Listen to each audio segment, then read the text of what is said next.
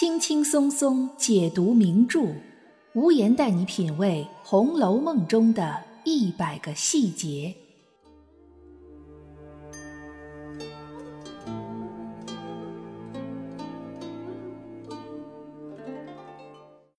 品读细节之美，发现别样红楼。大家好，我是暗夜无言，欢迎您收听原创节目《红楼梦》中的一百个细节。我们之前有几期节目都曾经讲到过贾珍的妻子尤氏，说她虽然在贾府身份显贵，但却并不受重视；虽然有能力，但却没有王熙凤那样的手段，对丈夫唯唯诺诺，没有自己的亲生骨肉。尤二姐、尤三姐虽然是她名义上的妹妹，但其实没有血缘关系。最后这两个妹妹又都死了，剩下尤氏孤苦伶仃。更惨的是。尤氏同时拥有着贾府长房长子的妻子、族长的妻子、诰命夫人这样三重身份，却仍然没有资格进入金陵十二钗政策。这么一看，尤氏这个角色似乎十分尴尬。这也就难怪尤氏在《红楼梦》中的存在感极其微弱。从某种角度来说，尤氏给读者留下的印象还不如那个整天兴风作浪的赵姨娘深刻。不过，无言也曾经提到过，尤氏在小说里并非碌碌无为，也是有过她的高光时刻的。除了她公公贾敬突然去世，她在贾珍、贾蓉等男性都不在家的情况下，独自一个人将贾敬的丧事办得周全妥帖，显示出她临危不乱的素质之外，书中还有另外一段关于尤氏的集中笔墨，那就是由尤氏牵头给王熙凤过生日。今天我们就来深入分析一下这一段故事情节中那些颇有意思的小细节。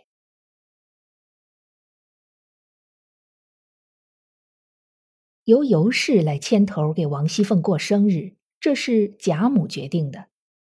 在尤氏接受这个任务之前，有一个他和王熙凤之间互动的小细节。王熙凤这个生日，贾母提出来学一学小家子人过生日的习惯。大家凑份子，这一下子就看出来阶级差距了。原来凑份子这种我们今天看来司空见惯的行为，在贾母的眼里竟然是小家子的行为，也就是封建时代非贵族阶层的习惯。这一凑份子就凑出有意思的地方了。王熙凤谁都不想落下，算到最后还剩下赵姨娘和周姨娘。这两位姨娘虽然顶着贾政妾室的名头，但像这种全家女眷聚集在一起商讨事情或者吃酒取乐这些事儿，从来都没带过这两位姨娘。但是到了凑份子出钱的时候，这个凤姐儿倒把他俩想起来了，打发个丫头去问了两位姨娘，答应了，也各自出二两银子。二两银子对于赵姨娘和周姨娘这样的人来说，意味着什么呢？书里第三十六回很明确的提到过，赵姨娘和周姨娘的月例钱就是二两。赵姨娘因为有贾环，又多了二两。但对于无儿无女的周姨娘来说，二两的份子钱就是她一个月的全部收入。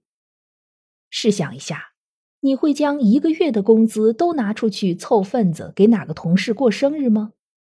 别说同事，就是上司都不太可能。就算勉强拿出去了。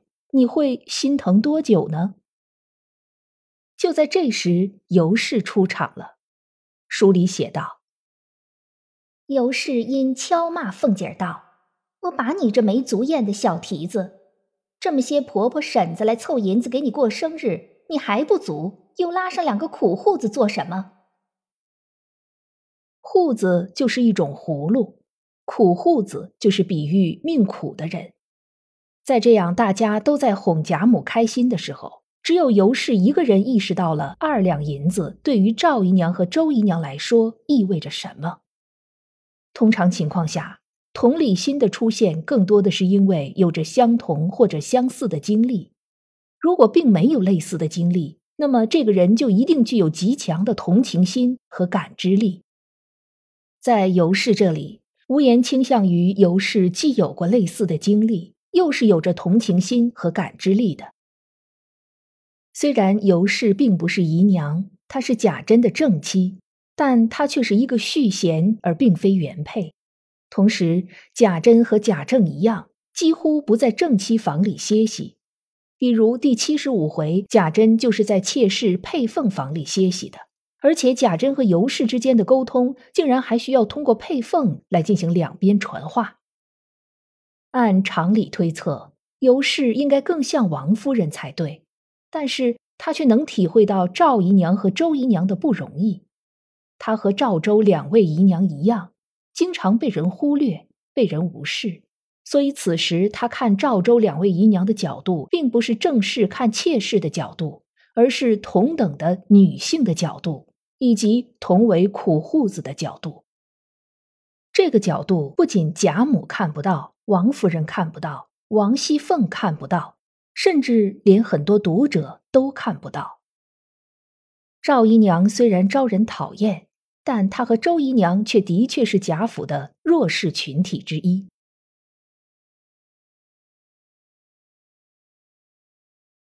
虽然尤氏提示王熙凤，赵姨娘和周姨娘两个是苦命人，但凤姐对此并不认同。紧接着，两个人去到凤姐房里商量怎么过生日。尤氏开玩笑说：“我给你张罗生日，你怎么谢我呢？”凤姐说：“谢什么？这是老太太吩咐的。你要是不想干，我就回老太太换一个人。这倒没什么。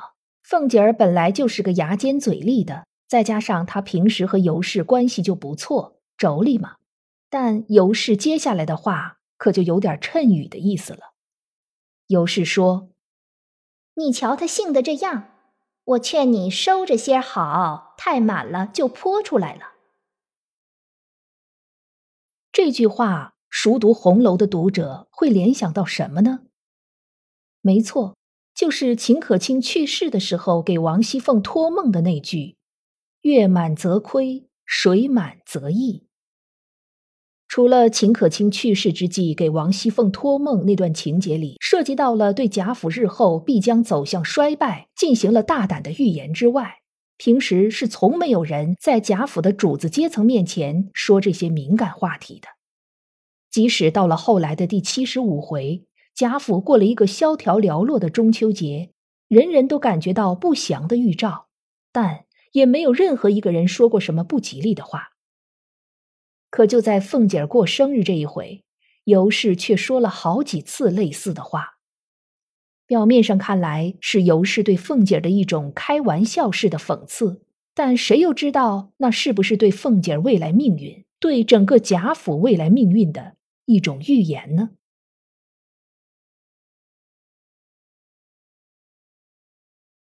时间来到了第二天。尤氏开始清点各房各人所出的份子钱，问到李纨的份子钱的时候，来送钱的林之孝家的语焉不详，意思是尤氏去到凤姐那边就知道了。这有个前提，之前提到凑份子的时候，李纨按例要出十二两，贾母心疼李纨寡妇失业的，不让他出，说自己替他出，结果被凤姐拦住了。凤姐说：“贾母要出贾母的一份，又要出宝玉和黛玉的两份儿，这又要替李纨出一份儿，出这么多钱，将来日后有一天贾母后悔了，还不是得从自己身上找补回来？倒不如李纨的这一份儿自己替他出了。这样一来，凤姐儿既博得了贾母的欢心，又在李纨面前刷了一波好感，就连邢夫人、王夫人都觉得凤姐儿大气。”可是呢，就只有尤氏心知肚明，凤姐儿又在那儿打什么如意小算盘呢？果然，尤氏过去凤姐儿那边一清点，里面根本就没有李纨的那一份儿。两个人一番唇枪舌剑，你来我往。当然，最后尤氏是不会把凤姐儿怎么样的。凤姐儿到底是占了好名声，又省了一小笔钱。尤氏见状，索性当场把平儿的份子钱拿出来还给了平儿。这一举动可以算是尤氏在凤姐儿面前难得的占了一次上风。要知道，凤姐儿不出李纨那一份银子，是因为舍不得。但尤氏将平儿的还给平儿，却是和对赵姨娘、周姨娘一样的原因——同情。与此同时，尤氏还说出了这一回里的第二句谶语。他对平儿说道：“我看着你主子这么细致，弄这些钱哪里使去？使不了，明儿带了棺材里使去。”脂砚斋就在此处批注说：“此言不假。”服下后文，短命。从凤姐那里出来之后，曹雪芹对尤氏的描写只用了一个段落，不过就是二百字左右，但却字字值得注意。尤氏先是去给贾母请安，然后便去了鸳鸯那里。为什么要去鸳鸯那里呢？因为尤氏要通过鸳鸯来了解怎么样能把凤姐的生日办得让贾母开心。尤氏真的很聪明，她深深知道凤姐的这个生日，第一个要哄高兴的，并不是寿星本人，而是贾母。要想了解贾母的喜好，那找鸳鸯是没错的。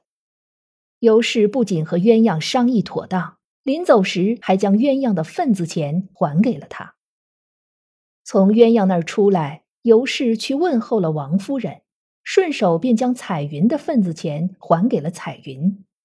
但问候王夫人和还彩云份子钱都不是尤氏此行的主要目的，因为赵姨娘和周姨娘住的地方是离王夫人很近的。如果尤氏直接来赵州的住处，那就太明显了，便以去问候王夫人为幌子。目的是将赵姨娘和周姨娘的份子钱还给他俩，而且还让王熙凤察觉不到。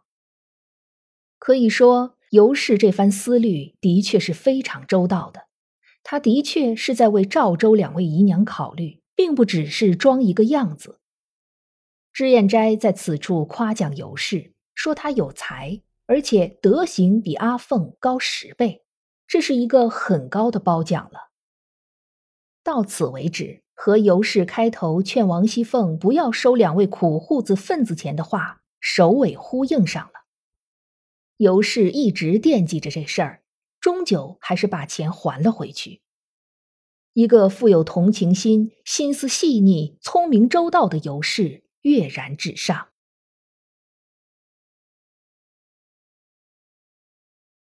在尤氏的一番张罗筹划之下。凤姐的生日终于开始了。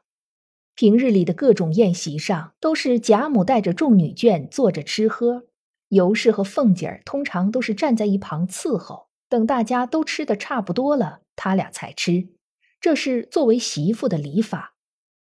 但今天凤姐儿生日，贾母一心想让凤姐儿开心一天，坐着好好吃酒。尤氏于是让人敬凤姐儿酒，凤姐儿不吃。结果尤氏又说出了一句谶语：“我告诉你说，好容易今儿这一遭过了后儿，知道还得像今儿这样不得了。趁着尽力灌丧两盅吧。”这已经是尤氏第三次说出谶语了，而果然紧接着就发生了凤姐撞破贾琏和鲍二家的事儿，贾琏和凤姐都迁怒于平儿。最后，贾琏拿着剑作势要杀凤姐，将一场大家凑份子、尤氏精心张罗的生日宴给搅和的乱七八糟。这还只是眼前，就在不久的将来，凤姐乃至整个贾府的命运，也都像尤氏的这三句谶语一样，走向末路。那么？为什么曹雪芹要让尤氏来说出这些谶语呢？乍一看，好像尤氏是个好的不灵、坏的灵的乌鸦嘴。但如果和他身上的那些特点联系起来，富有同情心，情感丰富而细腻，又很聪慧，但却不能劝谏丈夫贾珍，不能有效治理宁国府，我们就能大概体会到曹雪芹的用意。或许尤氏已经隐约感觉到贾府正在走向衰败之路，甚至某种程度上已经做好了接受家败的心理准备，但他却真的无能为力，也无可奈何。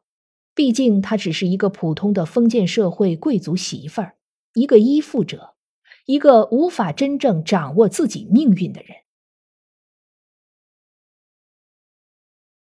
本节目是《红楼梦》中的一百个细节，欢迎您在评论区或者听友圈留言发表您的观点，也欢迎您订阅关注本专辑，收听更多无言的原创节目。如果您喜欢本专辑，欢迎您五星好评，也欢迎您为节目打 call 打赏来支持主播的创作。本节目由喜马拉雅出品，独家播出。我是暗夜无言，让我们相约下一期。